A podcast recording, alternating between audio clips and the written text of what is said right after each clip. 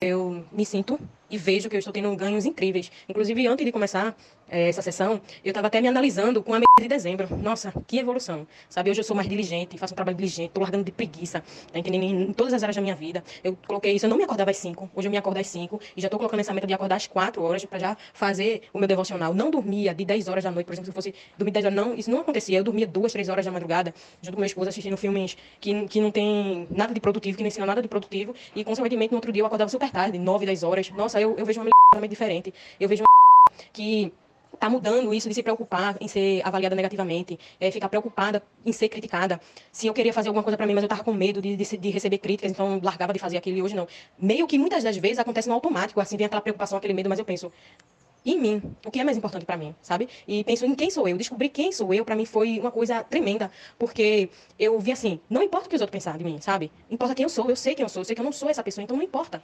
É, esse meu medo de, de, ser avaliada negativamente, de ser criticada, era uma coisa tão doentia que me, me, impedia de ter uma vida social, entendeu? Porque então todo mundo que eu conhecia, todo mundo que eu conversava, eu tava sempre com o pé atrás, tipo, uma pessoa desconfiada, uma pessoa com medo de ser eu, sabe? Uma pessoa com medo de conversar, então eu tava sempre com aquele pé atrás, e isso atrapalhava, inclusive, no meu foco. No que as pessoas estavam conversando comigo, muitas vezes as pessoas estavam conversando comigo, eu tava ali olhando pra ela, mas minha mente estava vagando, minha mente estava voando, porque eu tinha esse receio de ser avaliada negativamente.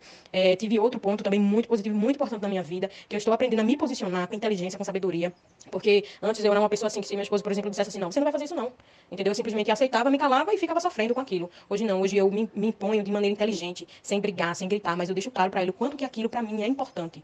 E que eu não vou viver toda a minha vida frustrada, uma vida frustrada, uma vida sem conquistas. Porque é justamente assim que eu estava me sentindo. Eu estava me sentindo que, poxa vida, eu vivi 31 anos da minha vida e eu não fiz nada sabe? É, e isso eu já deixei claro para ele. Eu disse: eu não vou viver é, toda uma vida frustrada, uma vida sem conquistas, uma vida sem sonhar, entendeu? Então isso para mim é um ponto muito importante que eu conquistei. E eu vejo muita evolução e me anima muito de eu pensar que é apenas o começo. Eu estou apenas engateando, sabe? E isso me traz muita alegria de pensar na vida extraordinária que ainda vou ter. Então compartilhar isso com vocês. Estou muito feliz, muito grata a Deus todos os dias.